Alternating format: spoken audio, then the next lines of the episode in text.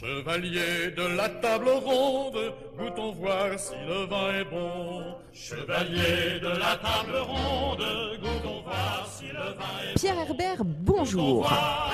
Bonjour Frédéric Flamand.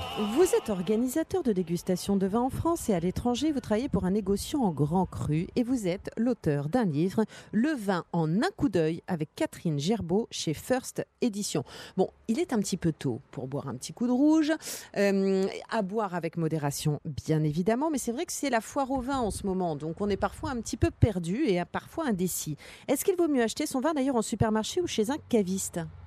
Alors déjà, je tiens à dire par rapport au précédent intervenant qu'il n'y a pas de shrinkflation dans le, Oui, dans le vin. dans le vin pour l'instant. C'est vrai, c'est très Voilà. juste. D'ailleurs, on pourrait se poser la question, mais effectivement, euh, vous avez raison de le préciser. Ça n'est pas un domaine, en tout cas, où on va se faire entuber euh, sur la quantité. Voilà. Bon. Ceci étant dit, Alors, en termes de prix, justement, est-ce que c'est plus intéressant d'aller chez mon caviste ou au supermarché? Vous, vous pouvez, si vous c'est pas forcément si intéressant que ça, systématiquement d'aller en grande surface pour, pour trouver des vins à, à prix intéressant. Tout simplement parce que ce ne sont pas forcément les mêmes sélections que vous trouvez dans les, dans les deux. Bien souvent, vous avez beaucoup de petits domaines qui n'ont pas assez de volume pour être distribués par la, la grande ou moyenne distribution et qui du coup ne se retrouvent que chez, des, que chez les cavistes. D'accord. cavistes euh, plutôt indépendants d'ailleurs qu'il faut, qu'il faut privilégier. Donc je dirais sur les, sur les prix, ça n'y a rien d'évident. Et puis après, sur euh, le, le choix de votre lieu pour vous approvisionner en, en bouteille, je trouve qu'il y a, il y a quand même un, un rôle aussi de, du caviste en tant que commerçant de quartier. Euh, voilà, je ne vais pas dire que c'est un rôle éthique d'aller chez son caviste, mais Oh, moi, euh, vous voyez, c'est comme un peu pour les livres. euh, On préfère quand ils sont achetés chez les libraires indépendants que, Ouais. que sur certaines plateformes en ligne. Oui, et puis on peut échanger avec un caviste qui peut nous conseiller. Enfin, c'est toujours quelque chose, je trouve, de, de plus agréable. C'est quoi le meilleur millésime à acheter pour le vin rouge et ce à éviter? Il y a bien sûr des millésimes qui sont quand même euh, euh, peut-être plus, plus recherchés, mais là sur les, derniers, 2020 par exemple, étaient très très recherchés euh, partout en France, 2019, 2018, euh, on a parlé de trilogie euh, 18, 19, 20 sur, euh, Bordeaux par exemple. Dans beaucoup de- d'endroits en France, ce sont des millésimes assez magiques. Euh, 17 pour les blancs euh, euh, en, Bourgogne, 14 aussi en Bourgogne, euh, toujours pour les blancs, euh, 2015 un peu partout en France, euh, rouge et blanc c'est une année extraordinaire. Euh, voilà, après, euh, s'il y a des millésimes à éviter, euh, euh, peut-être 2013 à, à Bordeaux, par exemple, qui est un peu moins, euh, qui était un peu plus compliqué. On va se retrouver dans un instant. J'ai encore plein de questions à vous poser. Pierre Herbert, et c'est dans Nous voilà bien. Jusqu'à 10h sur RTL, Nous voilà bien. Flavie Flamand. Le vin en un clin d'œil, c'est votre livre coécrit avec Catherine Gerbeau chez First Édition. Un livre que l'on conseille évidemment pour pouvoir s'y retrouver dans toutes les propositions Pierre Herbert que l'on peut euh, avoir euh, en ce moment, notamment au cours des foires au vin. Tiens d'ailleurs, comment est-ce qu'on repère en un coup d'œil un bon vin dans un rayon? Est-ce qu'il y a des, euh, des indices visuels qui, qui tout de suite doivent nous parler? Alors malheureusement, pas vraiment. C'est ça le- la, la difficulté, c'est que vous n'avez pas des, des choses qui vont vous dire spécifiquement c'est un bon vin. Je dirais qu'il y a peut-être plus d'indices qui peuvent vous dire que c'est a priori un vin dont il faut se méfier. Ah. Euh, donc si vous avez, euh, je sais pas, des, une étiquette qui est peut-être un peu trop tape à l'œil ou euh, des mentions euh, qui peuvent être un peu inquiétantes si ce sont des, un vin de différents pays de la communauté européenne ou des choses comme ça, il Ouais. vaut mieux évidemment éviter. Donc il faut toujours privilégier quand même des... En, en général, les étiquettes restent, restent assez sobres parce que quand vous essayez d'avoir des, des vins d'appellation, euh, d'appellation d'origine contrôlée. C'est pas forcément un gage de qualité, mais c'est quand même un gage de respect d'un cahier des charges. Donc ça, ça, ça a quand même une indication sur le travail qui a été fait par le, par le vigneron. Mhm. Peut-être des indications aussi à, à suivre, s'assurer que ce soit euh, des bouteilles qui étaient mises en bouteille au- au- à la propriété, au Ah. château. Ça, ça change Euh. tout là quand c'est mis, mis- mis en bouteille au domaine? C'est aujourd'hui, en tout cas, vous êtes sûr d'avoir une garantie de provenance de votre vin. On m'avait dit, moi, de regarder au niveau du bouchon et de privilégier les récoltants. En fait, ça dépend. Par exemple, sur les champagnes, je pense à ça, vous allez avoir les notions de récoltant manipulant ou de négociant manipulant. Et le récoltant manipulant, c'est le vigneron. Donc, il ne fait du vin qu'à partir de ses vignes, alors que le négociant manipulant fait, achète en fait des raisins à des différents vignerons et le fait. Mais c'est pas, toutes les grandes maisons de champagne sont des négociants manipulants. Et pourtant, ils font des très bonnes choses. Donc, euh, vous avez des négociants éleveurs. On peut penser à des grandes maisons comme Bouchard, Drouin, Jadot en Bourgogne, qui font, qui élèvent les vins. Ils sont négociants. Ils en possèdent un peu. Ils mélangent ça aussi parfois, ou ils font des cuvées à part, mais avec des, Mm. des vins euh, qu'ils achètent. Et, et ça reste quand même du très bon, des très bons vins aussi. Mais j'éviterais. Après, il y a quelques vins de coopératives aussi qui sont quand même très bons.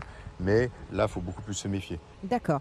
Est-ce qu'on peut se méfier aux médailles qui sont attribuées au vin C'est toujours sérieux, ça? Globalement, pas trop parce qu'il y a quelques médailles, qui, euh, quelques concours. On peut penser au concours général agricole, euh, euh, celui de Mâcon, qui sont pas trop mauvais. Mais sinon, ça ne veut pas forcément dire grand-chose. Ce sont déjà que les vignerons qui envoient leur vin qui peuvent éventuellement être primés. Donc euh, il faut parfois envoyer euh, euh, pas mal de bouteilles. Donc beaucoup de vignerons ne- ne sont- vont être un peu hésitants à le faire. Et puis, il ne faut pas non plus oublier que souvent sur ces concours, il y a un tiers qui est primé. Donc au final, ça fait beaucoup. Oui, ça fait beaucoup de bons, bons élèves, hein, beaucoup, de, de reçus.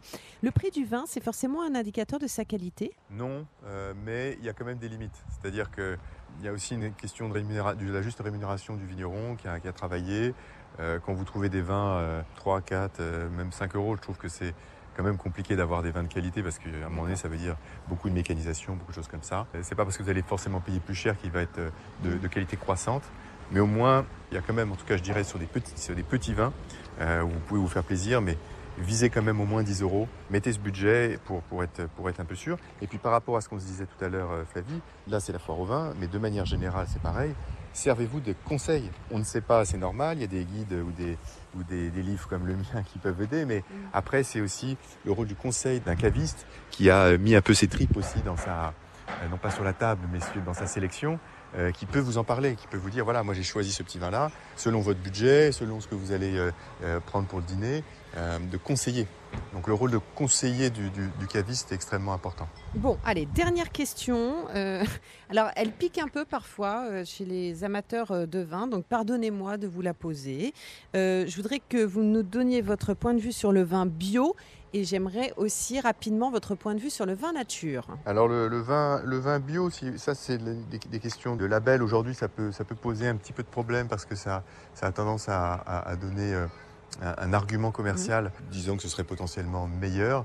Euh, là aussi, c'est simplement une garantie que votre vin est issu de vignes qui ont été cultivées de manière biologique. Donc, ça peut être un très bon vigneron comme un vigneron moyen. En revanche, quand même, globalement, pour arriver à faire un vrai vin bio, en général, on met c'est quand même une démarche volontaire du vigneron qui en général du coup a plus euh, une présence peut-être plus importante aussi à la vigne et donc pour ça déjà il y, a un, travail à respecter. Après sur la qualité c'est à voir. Maintenant par contre il y a une, démarche un peu mercantile de, beaucoup de réseaux de distribution aujourd'hui qui ont tendance à vous vendre du vin bio mais qui est un peu du vin bio euh, dénaturé d'une certaine manière. Donc euh, là il faut faire un peu attention aux appels du pied des, des, des grandes marques ou des grandes euh, grande surface sur le sujet. Sur le vin nature, en fait, c'est il n'y a pas de vraie définition du vin nature. Donc vous y mettez un petit peu ce que vous voulez. A priori, ça veut dire vous allez avoir euh, très peu de soufre. Le soufre, c'est important pour, pour préserver le vin à plein d'étapes, mais c'est aussi un peu décrié pour, euh, pour les excès souvent qu'on peut trouver. Et donc, vous n'en mettez pas, c'est très bien. Le problème, c'est que souvent, votre vin, une fois en bouteille, va peut-être repartir en fermentation ou développer des goûts un petit peu désagréables C'est là que ça pue. de, de souris, d'écurie ou de... Ouais, ça pue le cul de la vache. Non, mais c'est cours. vrai. Ouais, hein. exactement. Non, mais pardon, mais on est d'accord.